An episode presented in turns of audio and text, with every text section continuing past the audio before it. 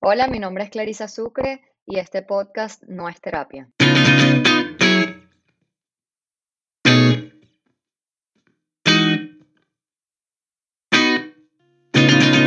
Bienvenido a un nuevo episodio de Nuestra Terapia Podcast. Es un gustazo para mí saludarte en esta segunda temporada en la que regreso con temas muy específicos, seleccionados con pinza, varios invitados, bueno, que me nació del corazón tenerlos acá.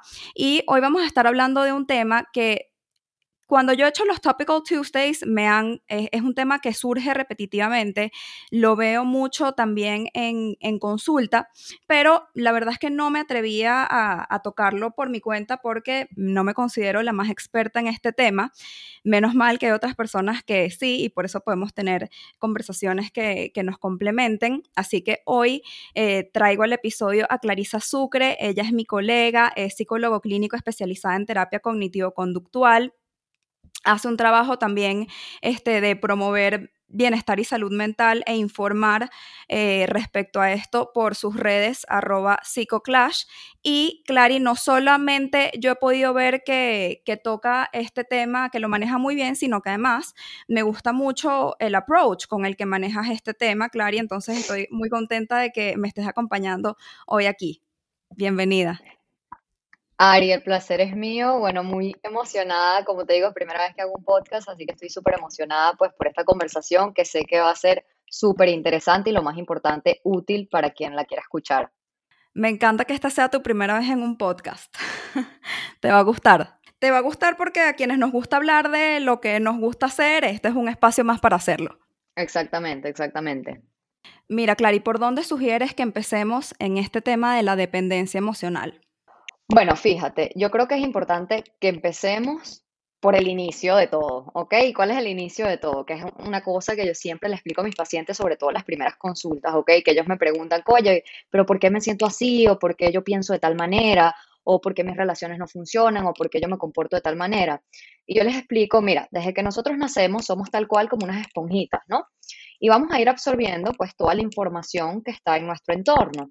¿Y cuál es esa información que está en nuestro entorno, pues todo lo que nosotros vivimos que está cerca de nosotros, eh, el hecho de cómo nuestros padres se relacionaban con nosotros, qué cosas nos decían, este, cómo se relacionaban ellos entre ellos, cómo era su matrimonio o cómo era su relación pues de pareja o como padres de nosotros, si era una relación pues donde había un, un, divorcio de por medio, padres separados, este, cómo se trataban, cómo era la comunicación entre ellos, había respeto, había cariño, ¿ok? Todas las cosas que ellos también nos decían a nosotros, es que nos decían que, por ejemplo, eh, éramos inteligentes, que sabíamos hacer las cosas, que hacíamos esto o lo otro bien, eh, que éramos capaces de lograr lo que nos proponíamos, o por el contrario, nos decían que, no sabíamos hacer las cosas, que no sabíamos bailar, por ejemplo, o que no sabíamos hacer algún deporte, este, o que no éramos lo suficientemente inteligentes. Pues todas estas cosas que nosotros vamos viviendo, lo vamos internalizando y lo vamos absorbiendo tal cual esponjita como va absorbiendo el agua, ¿no?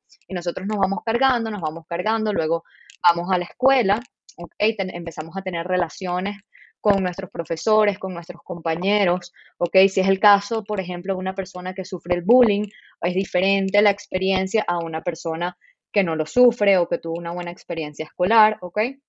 Todo esto va a ir creando en nosotros o va a ir desarrollando en nosotros nuestras creencias, toda la red de pensamientos, nuestro discurso interno, ¿ok? Y al final va a terminar por desarrollar lo que es nuestra autoestima, nuestro autoconcepto, ¿ok? Y llega un punto en que cumplimos los 18 años, la mayoría de edad, y nosotros, aquí llega el momento como crucial, ¿no? De nuestra vida en que podemos decir, bueno, mira, si yo tuve toda esta, esta experiencia pasada, yo aprendí pues todas estas creencias que, no me están sirviendo o, que de cierta manera me hacen vivir situaciones como por ejemplo este, una persona que haya vivido en el pasado un abandono del hogar y entonces termina desarrollando este, a largo plazo pues relaciones de dependencia, que es justamente lo que vamos a hablar en este, en este podcast, pues ella tiene la capacidad de decidir y decir, bueno, mira, si yo viví esto, esta es la razón de por qué yo estoy repitiendo estos patrones, pero yo también puedo decidir. Y aquí está como que la, encrucijada entre quedarse en el rol de víctima, que es lo que yo siempre explico a mis pacientes,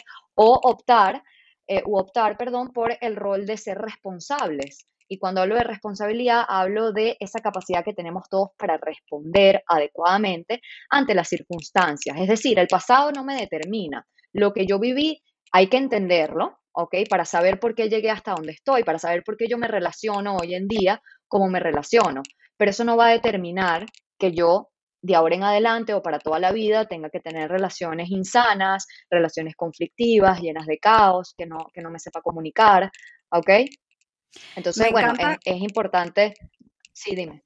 Me encanta que empezamos con optimismo, o sea, con ya de una vez eh, estás mencionando que esto es, que se puede hacer algo al respecto cuando yo logro identificar que soy codependiente en mis relaciones y que de repente he, he aprendido a establecer vínculos de esta manera. Y aprendido aquí es palabra clave porque estoy súper de acuerdo contigo en que siempre hay que hacer la invitación a explorar em, eh, la infancia, la relación entre los padres, porque es, tal cual. También siempre explico que eh, mi primera referencia de mujeres, mamá, mi primera referencia de hombres, papá, y mi primera referencia de pareja son ellos dos juntos.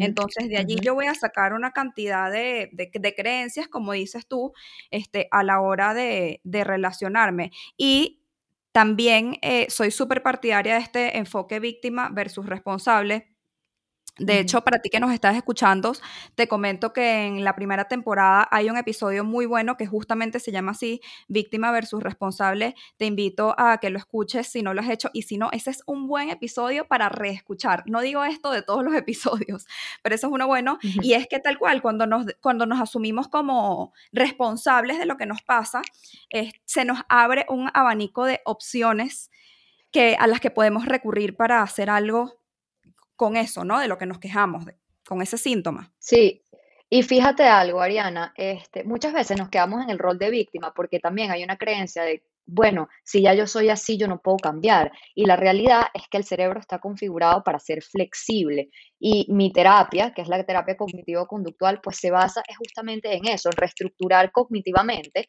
todo lo que yo aprendí que no sirve reestructurarlo por creencias y agregar un discurso interno, pues que sí me funcione, que sí me beneficie y que no sea distorsionado. Es decir, el cerebro está configurado para reaprender a pensar. Así como tú aprendiste todo lo que aprendiste en un pasado, no lo vas a borrar porque tampoco está configurado por olvidar, pero puedes introducir nueva información sobre toda esta información vieja y le empiezas a dar fuerza a esta información que estás introduciendo nuevamente y pues eso es lo que va a ir rigiendo tu vida. Es decir, tú tienes la decisión final de cómo quieres vivir y qué tipo de experiencias quieres tener.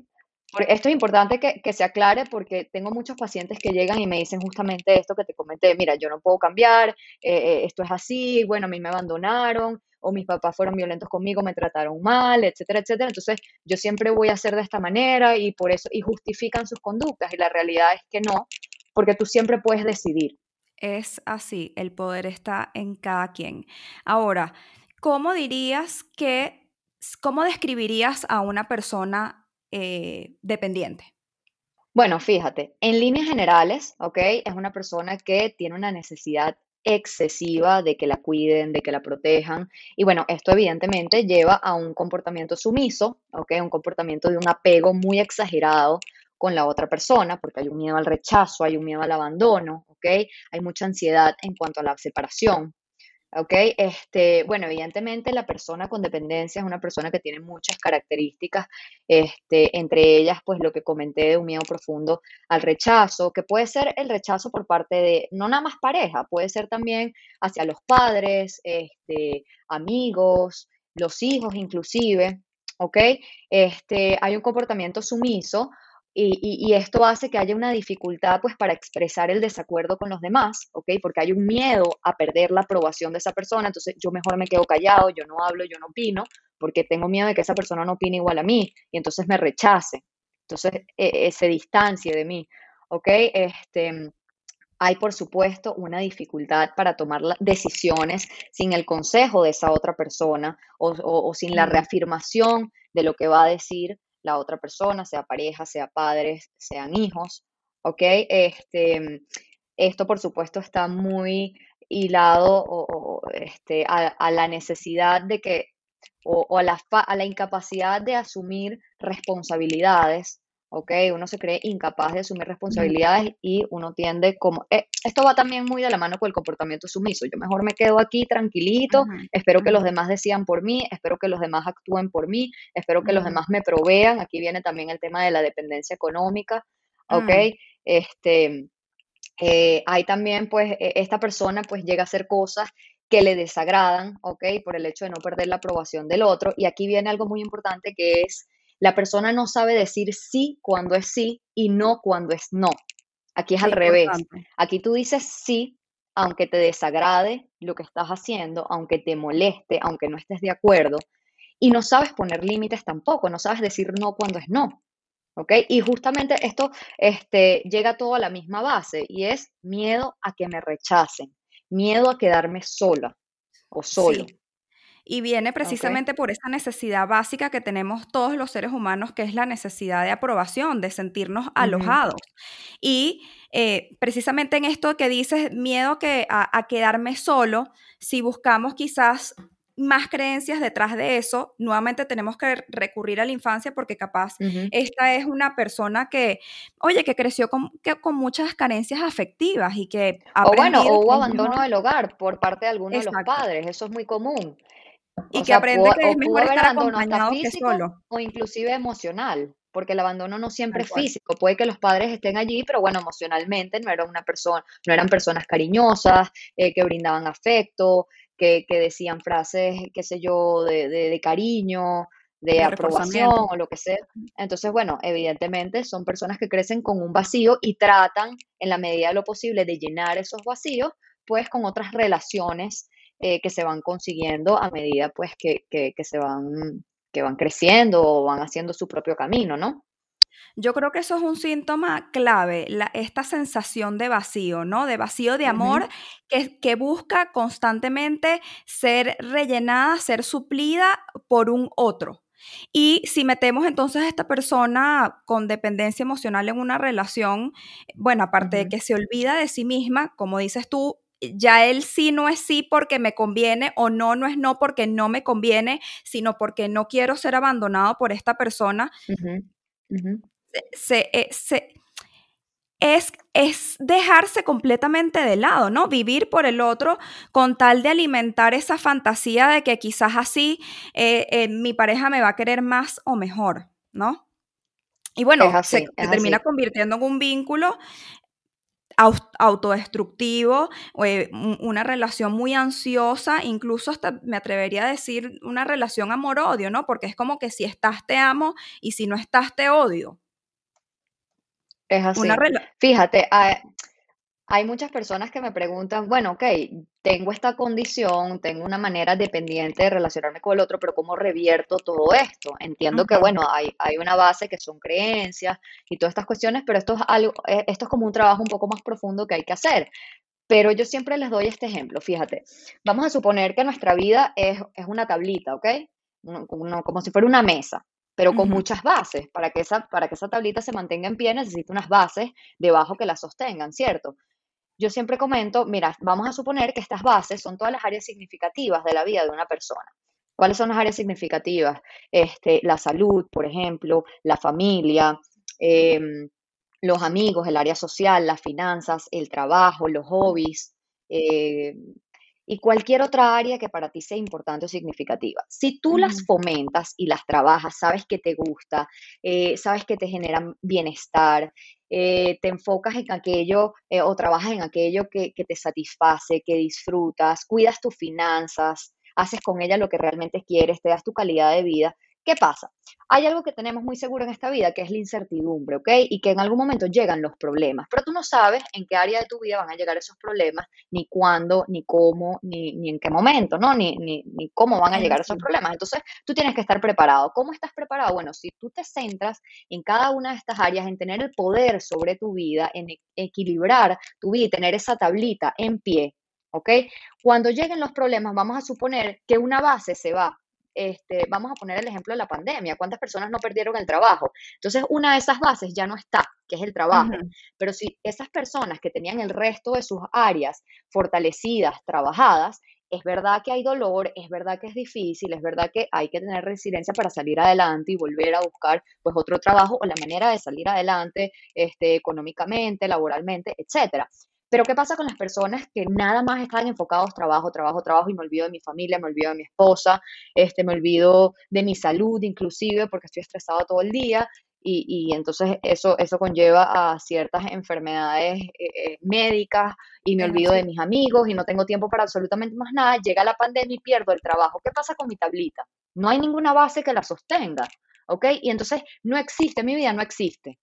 Entonces, ¿por qué? Ahí es cuando te das cuenta por qué la persona dependiente es dependiente. ¿Por qué? Porque nada más se enfoca en una sola área de su vida. Mi pareja lo es todo, si mi pareja no soy feliz, si mi pareja no salgo, si mi pareja no tengo amigos, si mi pareja no tengo familia, si mi pareja no tengo nada, ¿qué pasa cuando esa pareja se va?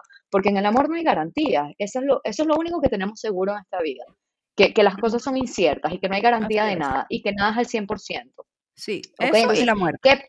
Entonces, ¿qué pasa? Tú te aferras a esa pareja porque sabes que no tienes más nada, sabes que no tienes una vida equilibrada, sabes que tu tablita depende de una sola base que se llama pareja. ¿Ok? Entonces yo me aferro a como dé lugar a eso. Y ese ejemplo está muy bueno porque además allí introduces este tema de que la dependencia no es solamente, no se manifiesta solamente hacia la pareja, ¿no? O sea, puede ser hacia el trabajo, como lo mencionaste, este, hacia, em, bueno, las sustancias. Claro. Eh, ¿No? Y, dirías entonces que esto es como característico, sería como una característica de una personalidad adictiva.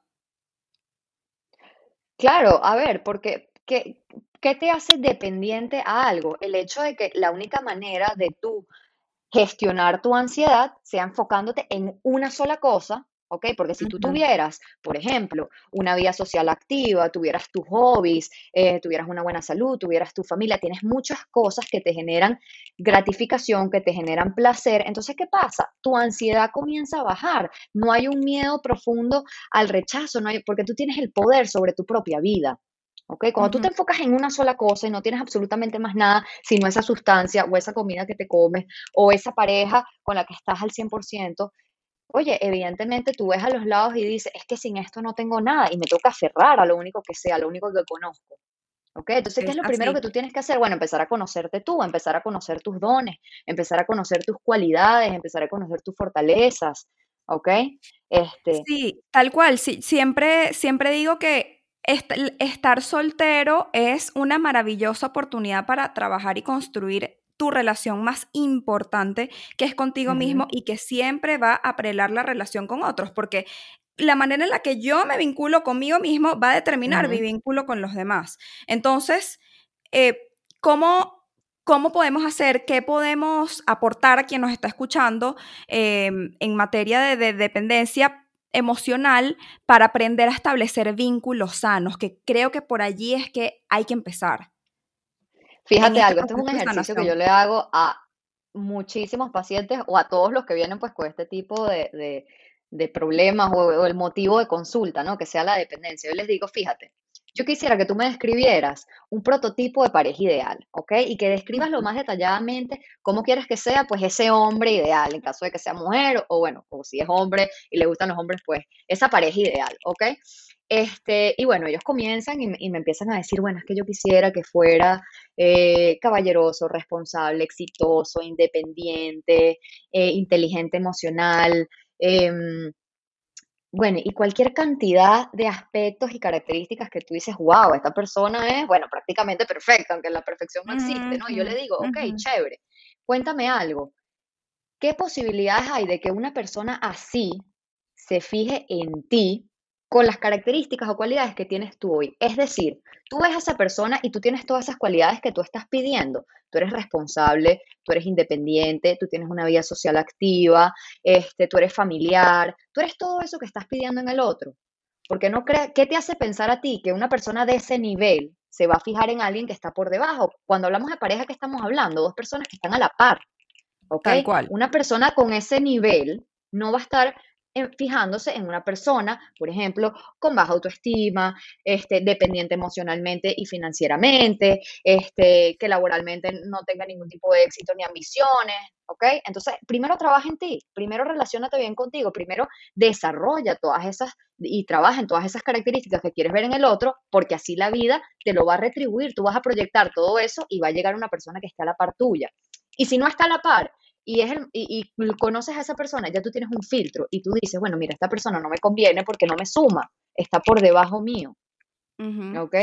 y esa es la manera de revertir, pues, este tema de, la dependencia y llegar a ser una persona, pues, completamente este, desapegada a nivel sano, ¿no? Tampoco queremos esa persona solitaria por la vida, eh, o sea, hablando claro, el apego, el apego a, nivel, a nivel funcional. Tal cual. Eh, o sea, en resumen, gústate a ti primero antes de pretender gustar a otros, ¿no? O sea, eh, conquístate a ti. Si tú, no, si tú no saldrías contigo, ¿cómo esperas que otra persona, sobre todo además con todas estas características positivas e, e incluso quizás hasta idealizadas que tienes, salga contigo, ¿no? Y eh, es, eso de, fíjate que en todas esas cosas que mencionaste, nunca mencionaste el tema de, de, del look físico, ¿no? De la apariencia física, porque es que realmente no tiene que ver con, el ser atractivo. Es más bien esto de eh, cuál es tu sentido del humor, em, cuáles son tus ambiciones en la vida, cuáles son tus ideas. Eh, es que fíjate algo, se tiene la creencia que, que el ser atractivo tiene que ver únicamente con lo físico. Y si es verdad que tú físicamente, es más, yo promuevo muchísimo que las personas se cuiden, que traten de ser su mejor versión a nivel físico, eso está bien, ¿ok?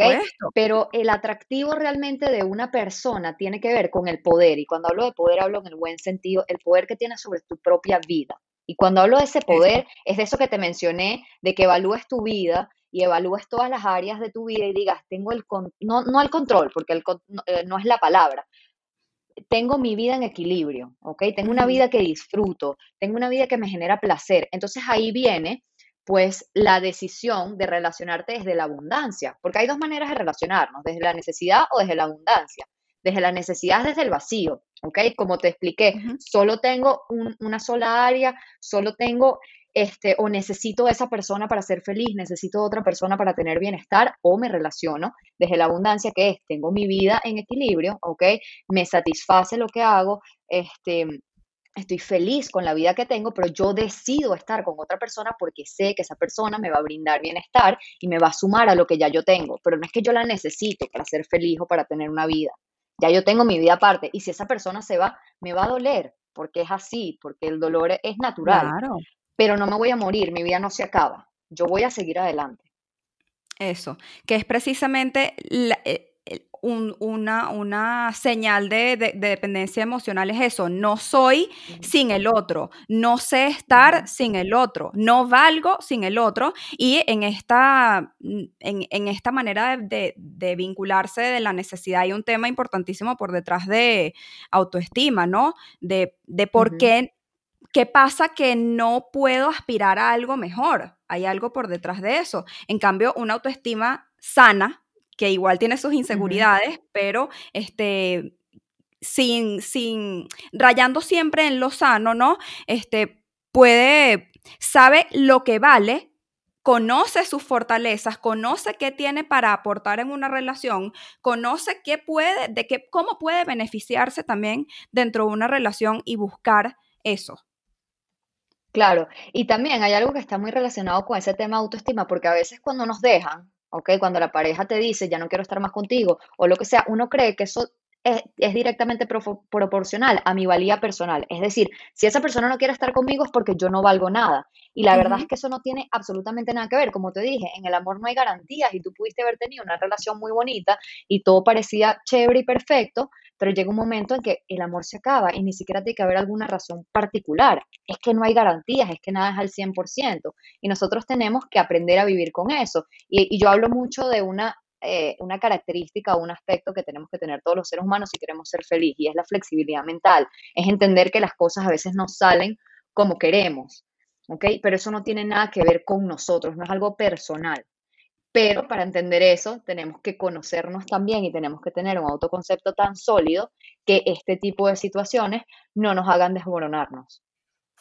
Es así, qué importante. Y también creo que es importante dentro de esa flexibilidad mental que mencionas, tener la capacidad de ver más allá, de pensar a largo plazo, ¿no? De pensar en tu yo del futuro, porque la idea es que todo lo que hagas ahorita sea para, eh, bueno, para beneficiarte en tu yo del presente y oye, que eso pueda ser sostenible en el tiempo, es decir, que tu yo del futuro te lo agradezca. Y yo me he dado cuenta en consulta muchísimo cómo, em, bueno, las personas están en relaciones que no les funcionan lo entienden y lo reconocen y sin embargo aplazan el salirse de allí por la incomodidad asociada, por el duelo asociado, que es completamente natural, ¿no? O sea, em, después de, cuando se pierde cualquier cosa o cualquier persona, la respuesta natural y sana es el duelo. Incómodo, sí, doloroso, sí, pero necesario para sanar y le tenemos tanto miedo a pasar por esos procesos que yo veo cómo las personas se quedan en esa relación disfuncional por no pasar por allí.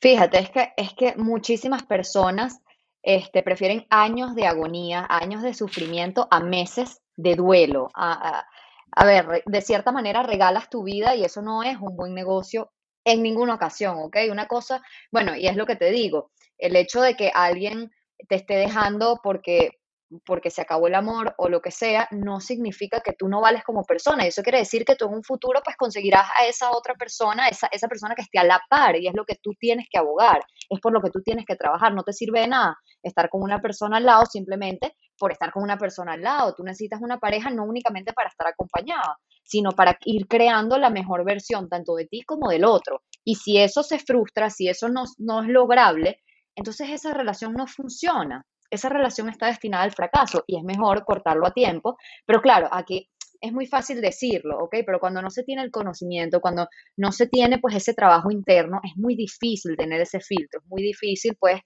poder tomar ese tipo de decisiones. Por eso es tan importante, a veces yo digo, mira, no tienes que tener un, problema particular para tu ir a terapia o para enfocarte pues en tu mundo interno. Realmente es importante para cualquier decisión que tú tomes en la vida para que oye, lo que sea que tú decidas sea lo mejor, capaz no en el momento presente, porque te va a generar dolor, pero que en un futuro tú sepas que lo que estás haciendo es por tu beneficio, es por tu bien. Tal cual. Hay que hacerse esas preguntas. Y claro, y hablemos de los celos.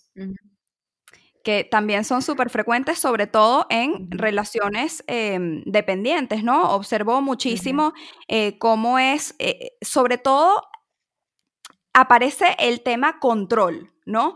Esta necesidad de saber todo el tiempo en dónde está la pareja, en dónde está la otra persona, em, con quién está, si vio, si no vio, con quién, revisar el tema de revisar el teléfono, wow, o sea, claro. E, e, es, y aquí eh, todo lo que, siempre digo esto, todo lo que uno dice y hace habla más, tiene más que ver con uno que con el otro, ¿no? Entonces, ese tema, esa necesidad de control, no se trata tanto del otro y qué va a ser el otro y si de verdad no puedo confiar en el otro, es un tema es un tema mío, ¿no? De, no tener la confianza en la relación, de no, de no creer, de no creerme merecedora de una relación em, pacífica, llevadera, armónica y de estar pensando todo el tiempo en el, en el que valgo tan poco y soy tan insuficiente que, que, no voy, no voy a, dar la talla en esta relación y por tanto para tratar precisamente de mantener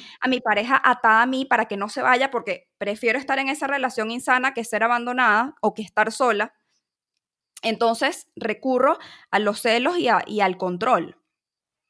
Es así, es así. Bueno, Aquí hay algo importante, interesante que se comente, porque, a ver, muchos tenemos pensamientos que tienen que ver con celos, es decir, pensamientos que tienen una base ahí de inseguridad. ¿Por qué? Porque cuando amamos a alguien, cuando queremos a alguien, evidentemente no lo queremos perder. Entonces, cuando sentimos alguna amenaza por allí, bueno, evidentemente vienen esos pensamientos, vienen eh, esas creencias de, ok, este, no lo quiero perder, está pasando esto, me siento amenazada. Eso es normal, ¿ok? Aquí lo que quiero hablar es de los celos patológicos. ¿Y cuando hablamos de celos patológicos? Cuando nosotros nos comportamos de manera disfuncional, ¿ok? Cuando actuamos de manera errónea, ¿ok? ante una situación de pareja. Como tú bien lo dices, ¿qué son los celos? Bueno, los celos tienen que ver con el miedo profundo a perder a esa persona que creemos que nos pertenece, ¿ok? Y eso nos lleva a generar un control excesivo sobre el otro, porque se tiene además la falsa creencia de que ese control va a disminuir las probabilidades de que el otro se vaya, cuando al final es todo lo contrario. Al final lo que estás haciendo es abriéndole todas las puertas a que ese miedo que tú tienes de que la persona se vaya realmente ocurra. ¿Ok? Tal cual. A que eso que tú temes ocurra. Cuanto más intentamos controlar, más esa persona quiere irse. Cuanto más escenas, escenas de, de, celos hacemos, más tratamos de depender, eso realmente va a espantar a la otra persona, mientras que al contrario, mientras más libertad y más respiro propiciemos, eso va a hacer que la persona se quiera quedar. Es, la manera en la que algo, aquí volvemos con el tema, volvemos con el tema del control, eh, del, perdón, del poder sobre tu vida, ¿ok? ¿Qué es una persona atractiva? Una persona que tiene poder sobre tu vida. Cuando tú tienes poder sobre tu vida, no estás pensando todo el tiempo que es que el otro me va a dejar, es que el otro está es que no ha llegado a la casa porque es que está con otra, es que no sé qué. No estás pensando en eso. ¿Por qué? Porque tú estás enfocado en tu propia vida, estás enfocado en construirte tú, eh, sabes exactamente cuáles son tus fortalezas, así como sabes tus debilidades y las trabajas y, desarrollas para que se conviertan en, en, cualidades y en habilidades. Tienes tiempo es para otra cosa. Entonces no, está, no tienes tiempo para controlar, para manipular ¿ok? Y eso te hace a ti una persona segura. Y entonces eso a su vez te convierte en una persona atractiva y cierra las puertas para que la otra persona se vaya. Que no hay garantías, volvemos otra vez con el tema de las garantías. Mira, tú puedes ser una persona súper segura, eh, que tenga confianza, que tenga poder sobre su vida, y igualito la pareja se va. Entonces no te convenía. ¿ok? Lo que te quiero decir es que va a funcionar siempre y cuando la pareja esté a la par. Que las dos personas estén al mismo nivel. Y en la medida en que tú te enfoques en ti, que tú te enfoques en tu vida, te conviertes en una persona atractiva y con confianza y evidentemente esos celos desaparecen. Que en momentos particulares hay algún pensamiento, alguna creencia, pero eso no te va a hacer actuar de manera disfuncional y de manera patológica. Claro, es, nuevamente esto de las inseguridades y eh, las inseguridades y los, y los, y los pensamientos em, en los que quizás me falta o en los que tengo que mejorar siempre dentro de lo que es sano, ¿no? Porque la verdad es que no, más bien si, si, si, no estuviésemos en falta, este, también sería un problema. O sea, eh, allí entonces tendríamos un problema de ego, etcétera, em, trastorno narcisista de la personalidad, en fin, hay muchas opciones, este, es como e, ese equilibrio, ese balance, ¿no? De, saber cuándo sí es sí y cuándo no es no. Exactamente. Y bueno, entonces eh, la pregunta aquí con la que con la que nos podemos quedar es qué tal si en vez de querer controlar tanto al otro, te enfocas más en controlar tu propia vida y tu propia necesidad de querer controlarlo todo es trabajar en, ser atractivo, es trabajar en el ser apasionado, en tener propósitos en tu vida, en tener ambiciones, ¿ok? Este, en, tener metas, en tener objetivos, porque eso te va a consumir tu tiempo, es creando tu mejor versión, no perdiendo tiempo en tonterías que si te van a dejar, que si no te van a dejar, porque el día que te dejen, si es que te dejen, vas a tener todas las herramientas para poder sobrellevarlo. Y mientras tengas tu relación, vas a tener todas tus herramientas para tener la mejor relación posible. Entonces hay que enfocarse en uno mismo. Tal cual. Y mientras le des espacio, enfocándote en ti mismo, mientras le des espacio a esas cosas que, tú quieres, que a ti te gusta, que quisieras conseguir, entonces quizás aparecen. Oye, ¿quieres una pareja eh, trabajadora? Enfócate en trabajar para ver qué, ocurre allí. ¿Quieres una pareja familiar? Dedícale tiempo a eso. Una pareja deportista, pues entonces dedícale tiempo a, hacer deporte, ¿no? Estas cosas que a veces este, pedimos y queremos que, que aparezcan por arte de magia y lo que tú decías hace rato es, bueno, tienes tú las cualidades, has trabajado tú por conseguir a que estas cosas que tú estás pidiendo que te lleguen a ti. Correcto, correcto. Buenísimo, Clary. Yo creo que hemos tocado los puntos más importantes sobre este tema. No sé si hay algo que tú quisieras agregar para concluir, para cerrar. Bueno, la verdad es que me encantó la conversación, súper dinámica, súper amena y bueno, muy interesante y muy útil. Eh, mi consejo para todo el que nos escuche es realmente enfóquense en su trabajo interno, en crear un autoconcepto pues sólido, estable, eh, que conozcan bien sus características, sus cualidades, lo positivo, lo negativo, eh, las fallas, lo que hay que trabajar, pues porque eso es lo que te va a permitir tener una buena relación contigo y por ende con tu entorno. ¿Dónde te conseguimos, Clary? Bueno, mira, mi Instagram es arroba psicoclash. Perfecto, me encanta. Arroba psicoclash. Por allí puedes buscar a Clary. A mí me puedes buscar por arroba ariana con doble N. coméntanos cuando escuches este episodio si te gustó, qué tal te pareció. Nosotros vamos a estar esperando tu feedback. Esperamos que esta conversación te haya sumado. Si eh, identificaste que hay aquí, eh, que, que quizás te sentiste identificado con algo de esto que nosotros dijimos y quizás tienes una forma dependiente de relacionarte, em, no te quedes con esta conversación, busca ayuda profesional porque te recuerdo que este podcast no es terapia. Si crees que esta conversación le va bien escucharla a alguien que quieres, que conoces, envíasela, compártesela y nosotros nos escuchamos próximamente en otro episodio. Bye, Clary. Excelente, gracias.